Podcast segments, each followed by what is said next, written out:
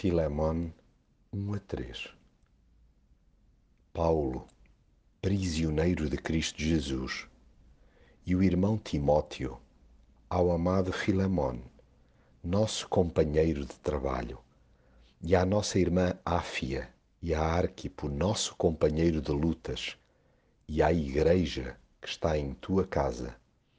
Graça a vós e paz da parte de Deus nosso Pai e do Senhor Jesus Cristo.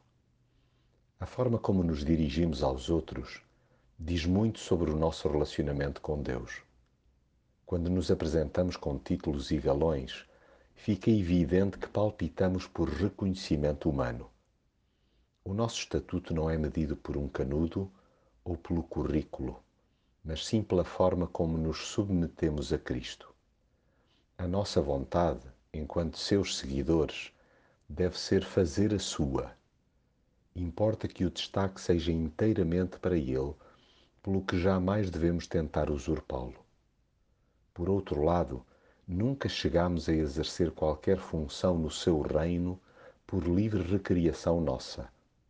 Além da transformação interior por Deus operada, somos fruto da sua escolha, que, diga-se de passagem, é prova da sua bondade e não da nossa competência.